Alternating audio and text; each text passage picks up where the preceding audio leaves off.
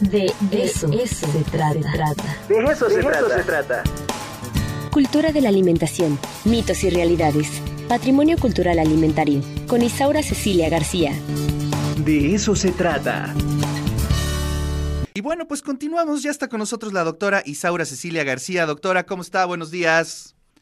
Buenos días, buenos días, ¿me escuchan bien? Muy bien, muy bien, adelante por favor, ¿de qué nos va a hablar el día de hoy, doctora? Hoy, hoy vamos, mira, me encantaría hablarles de chicharrón, de gorditas, pero hoy Hoy justamente vamos a hablar de la alimentación sustentable, un poco del beneficio, bueno, primero de las problemáticas, luego los beneficios para la salud y en general vamos a tratar de tocar temas de la biodiversidad. Bueno, he de decirles que estamos preparando conferencias en relación con el Día Mundial de la Alimentación y este pues sería un, adelanto, ¿no? En ese sentido.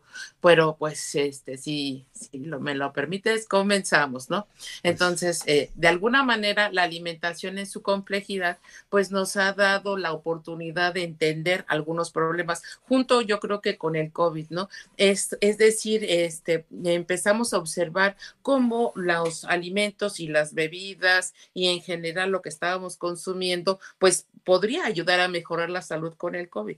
Empezamos un poco a analizar la situación del planeta, que era una cuestión que veníamos poniendo como los objetivos del milenio, como los la, la 2030, es decir, empezamos empezábamos a tratar de hablar y entender, ya no de manera solo científica, sino en la parte de divulgación de lo que significa una alimentación sustentable, sostenible y que además garantizara la seguridad alimentaria, ¿no? La finalidad, pues simplemente es entender un poco cuál es la situación del mundo, pensar que tenemos más o menos unos 810 millones de personas que padecen hambre y que está esto, según los indicadores, está subiendo a más o menos unos 120 millones para el 2022. Es decir, que ha aumentado la pobreza extrema. Mientras tenemos en México, por ejemplo, unos, eh, digamos, el 40% de nuestra población con diabetes y sobrepeso, ¿no? Entonces, ¿qué es lo que está sucediendo? Al mismo tiempo,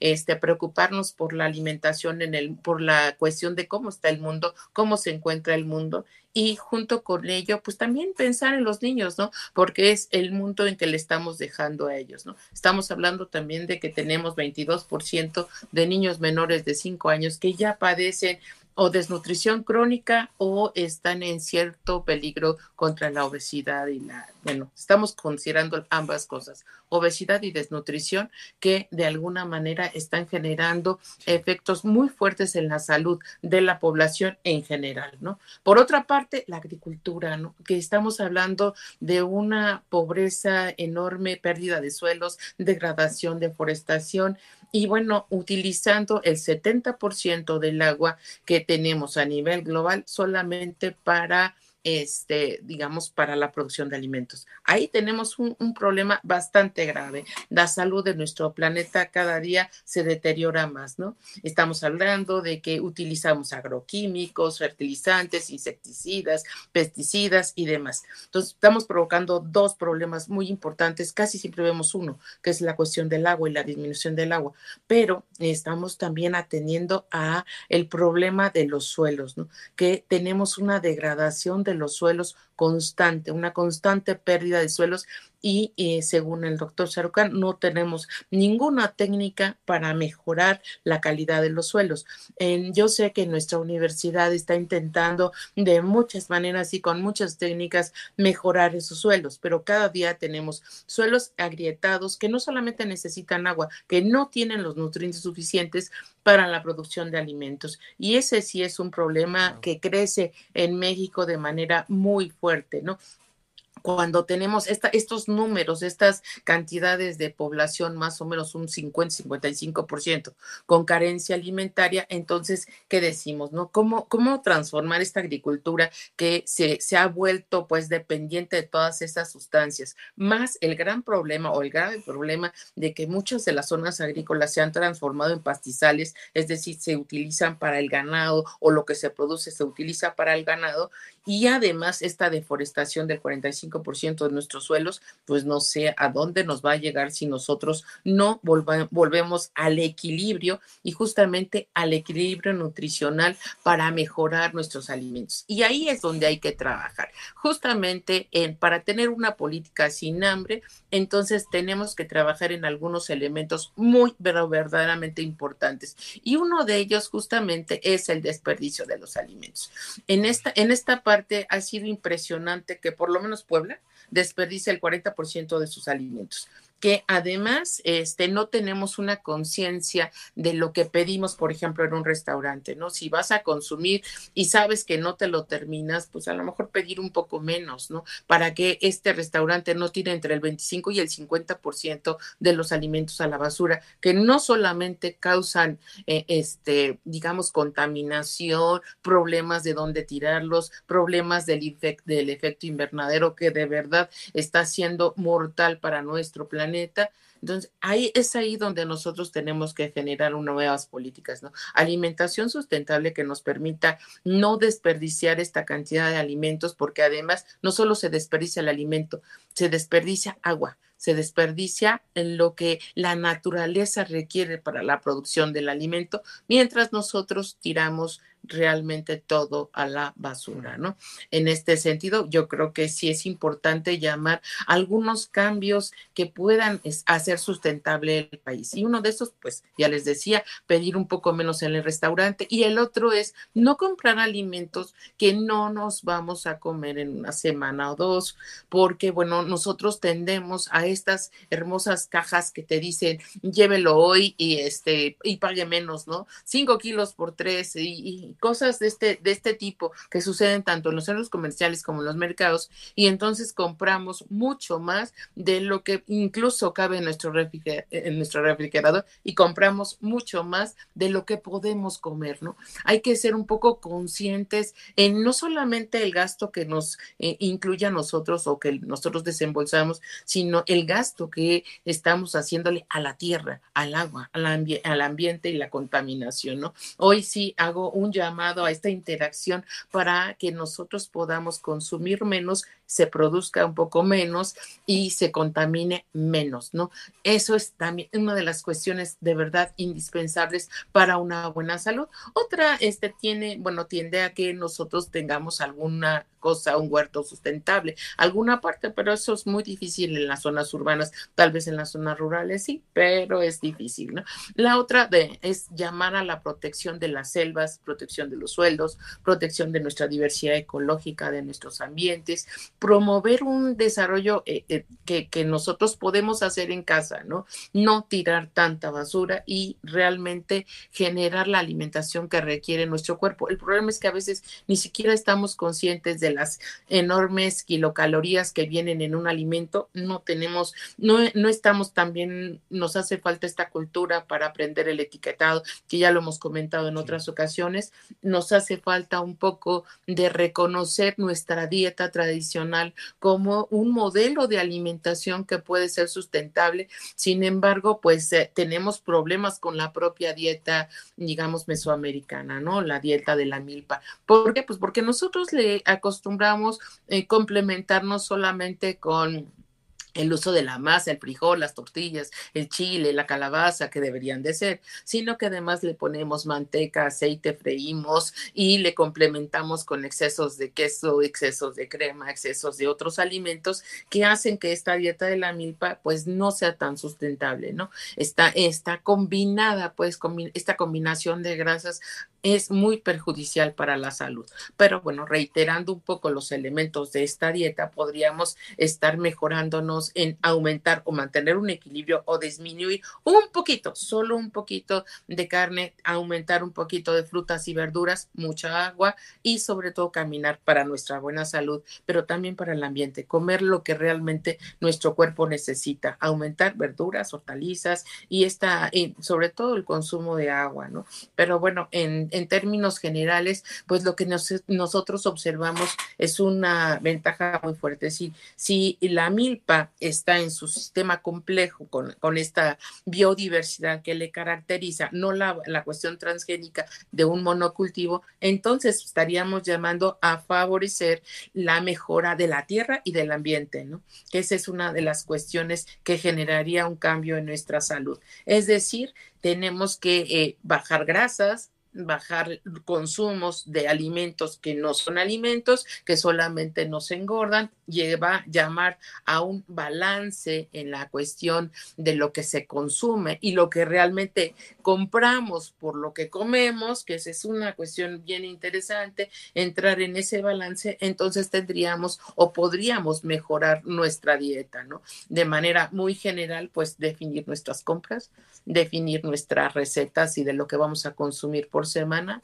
y aprovechar los alimentos en toda su totalidad, ¿no? Este es, este es el llamado que hoy hacemos para combatir no solamente el hambre y la, y la pobreza, sino también la salud y nuestra salud del corazón, del cerebro, del cuerpo entero, porque en realidad el consumo de sustancias tóxicas que vienen también a través de estas agriculturas difíciles de sustentar es muy peligroso para nuestra salud.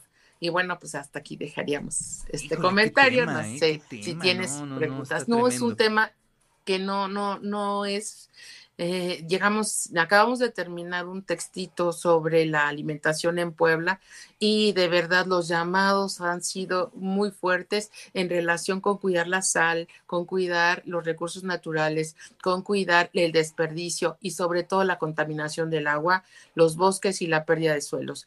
Eso, todo eso nos daña nuestra salud y daña no solamente la nuestra, que ya prácticamente, digamos, en el caso de la mía, ya vamos en últimas etapas o penúltimas etapas o por ahí nos acercamos. Pero los niños... Estamos chavos todos acá. Sí, pero ahí vienen generaciones completas que necesitan agua y van a necesitar más, ¿no?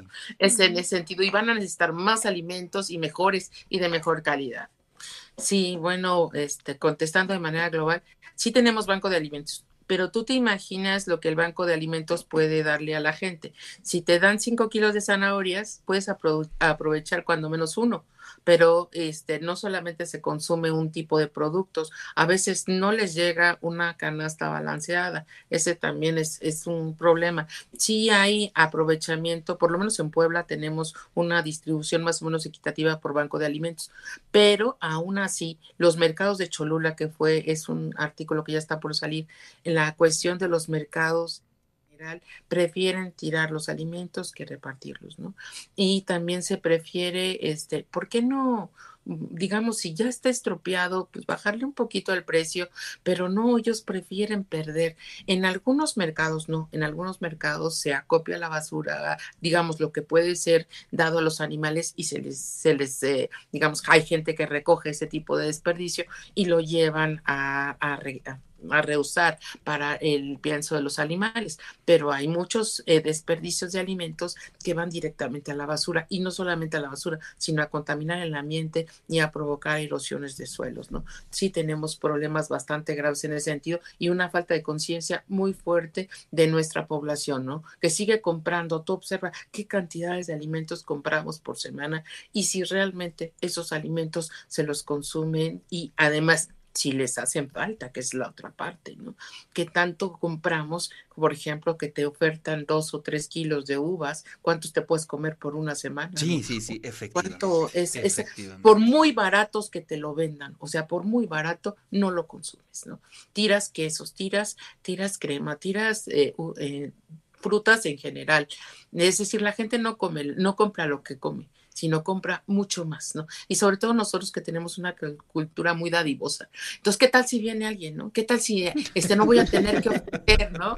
Entonces, eso de, aunque sea frijolitos, es un poquito de dudas. Pues o sea, nosotros queremos ofrecer siempre y tener siempre el refrigerador lleno y la verdad no se vale, sobre todo cuando lo estamos tirando a la basura, ¿no? Entonces, ese es el llamado que estamos haciendo hoy y en esta semana que va a celebrarse la alimentación como, como un problema mundial, multifactorial, un hecho social que debemos de, entender que no es solo social, es biocultural y que además nos atañe a todos. Pues sí, y además Bonfilio dice 40% de la población obesa y diabética es demasiado alto. El INEGI decía hace pocos años que el 10% de la población adulta era diabética. Se necesita eh, precisar el dato de ahí de la antropóloga. Este, ahí no sé, ¿Lo comentaste? No, lo que pasa, sí, comenté un poquito, pero es que ahora, eh, ahora sí se hasta PowerPoint, tú no tienes idea. Pero este sí comentamos un, un dato muy importante porque eh, a veces no se toma en cuenta eh, ¿cómo te puedo decir? La Secretaría de Salud nos dice en qué porcentaje va aumentando, pero no nos dice en qué porcentaje estamos, ¿sí? Eh, no sé si se entiende la diferencia entre un dato y otro. No quiere decir que la, la, diabetes va bajando, sino que hay gente que ya tiene diabetes, que ya está catalogada y hay mucha gente que todavía no lo sabe. ¿sí? La, la cuestión con la pérdida de este, de este tipo de dato Sí, no se puede, ¿cómo te lo puedo explicar? Eh, íbamos creciendo y creciendo y creciendo en obesidad, diabetes y diabetes. Hoy baja un poco ese dato de cuánto ha crecido, pero es que la población ya lo tiene. Entonces, estamos hablando de un 40% de población que tiene problemas metabólicos, problemas de obesidad y sobrepeso. Sí, habría que hacer más precisiones y evidentemente sabemos, por ejemplo, que uno de cada cuatro niños tiene obesidad, pero uno de cuatro de cada cuatro niños también tiene este, desnutrición. Y entonces, ¿dónde, dónde, en dónde estamos realmente? ¿no? Uno de los, de, de los datos más interesantes es hablar de que ya la población de niños, el 22 ciento de ellos padecen esta desnutrición clínica con obesidad. Entonces, este, el problema es verdaderamente grave. Durísimo, durísimo. Muy, muy grave. Doctora, muchísimas gracias. Te mando un fuerte abrazo y en verdad te agradecemos mucho por traer esta reflexión aquí al programa. Que sí, no nada más es andar este antojando, ¿no? También hay que reflexionar sobre el tema de la alimentación. Sí, yo creo que sí. Este, una parte de la alquimia es justo esa, aprender a combinar la dieta de la milpa de tal manera que le bajemos a la grasa. Yo creo que los tamales estarían muy bien si le bajamos un poquito, aunque queden porositos, no importa. Bueno, y que, nos movamos un poquito más también, ¿no? Eso es importante. Exactamente. No nada más cuando se corre por los tamales. o por lo menos vaya con el tamalero más lejano y caminando, ¿no? Pero bueno. Doctora, muchísimas gracias. Te mando un fuerte abrazo. y bueno, pues